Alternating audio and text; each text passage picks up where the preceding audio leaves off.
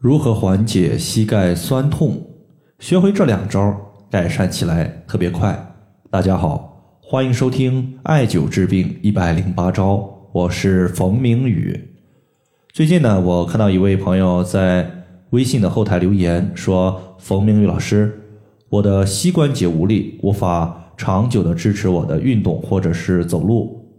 膝关节无力倒也不算是什么太大的问题，但是最近这几个月。”总感觉膝关节酸痛的厉害，我也一直在用艾条艾灸膝关节周围的穴位，但是收效不是特别大。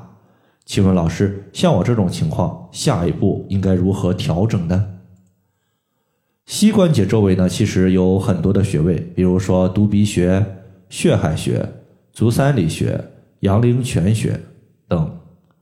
这些穴位呢，它对于膝关节的一个酸痛、酸软无力。膝关节积液，凡是和膝盖相关的病症，他们呢都有相当不错的效果。但是呢，在生活中，它也确实存在一类患者，这些朋友呢，在用艾条艾灸膝关节周围之后，对于膝盖的疼痛情况改善的并不明显。那么像这种情况，我们又应该从哪里入手进行解决呢？在这里呢，我建议大家不妨从气血和肾的角度入手调理试试。首先呢，咱们先说气血。气血它是由脾胃运化食物之后形成的，所以我们吃的食物越充裕，营养越好，脾胃的功能越强，人体的气血也就越充足。而气血充足之后，我们的气血可以有效的滋养我们膝关节的骨骼、肌肉、筋腱。使得我们的膝关节老化速度大幅度的减慢。毕竟，在人上了年纪之后，比如说四五十岁以后，我们的膝关节疼痛可以说呢出现的几率特别大。而中老年患者呢，他特别容易出现气血的亏虚，所以调补个人的气血也就成了缓解膝关节疼痛的第一要务。气血它对于膝关节的疼痛影响，一方面呢在于气血是否充盈。比如气血不足，我们呢吃一些补气血的食物，或者说是动物的肝脏都有效，比较简单。另外一方面呢，如果气血充足，但是呢唯独对于膝关节的供血的过程中出现了淤堵，此时呢气血无法有效的供给到膝关节，这个呢想要解决气血供给的一个情况，就要从膝关节周围入手了。那么在这里呢，我推荐一个改善的动作。首先呢，我们先坐在椅子上，然后的话抬起我们的双腿，使我们的膝关节保持在一个平行的状态。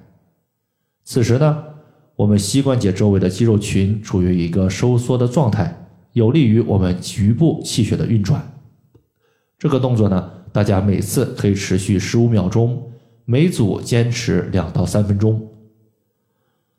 第二个情况呢，咱们就是从肾入手来调节膝关节的疼痛情况。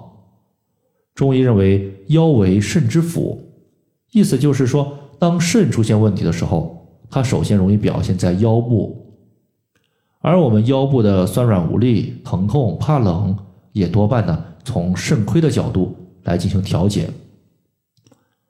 我们要知道，膝关节呢，它是人体骨骼最复杂的关节。而中医认为肾主骨生髓，骨关节的问题，它肯定呢是不能忽视对于肾的滋补的。如果想要补肾，从缓解膝关节的酸痛，我推荐两个穴位，一个叫做肾腧穴，另外一个叫做太溪穴。说到肾腧穴，很多朋友呢可能会误以为和肾相关，它是我们肾经上的穴位，其实呢并不是。肾腧穴呢，它归属于膀胱经，是背部上的一个穴位。它是我们肾经的精气在背部输入的地方。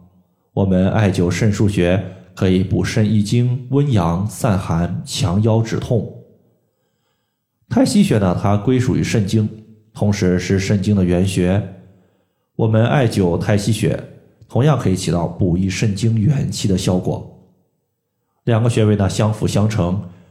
背腧穴加原穴构成了疏元配穴法，两者呢可以激发我们肾中的元气，使膝关节的骨骼得到肾气的充养，重新焕发青春活力，避免膝盖的一个酸痛情况出现。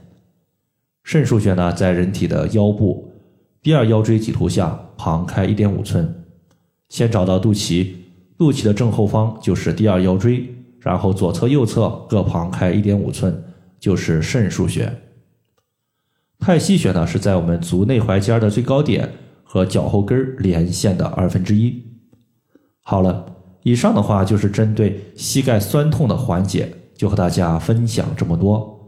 如果大家还有所不明白的，可以关注我的公众账号“冯明宇艾灸”，姓冯的冯，名字的名，下雨的雨。感谢大家的收听，我们下期节目再见。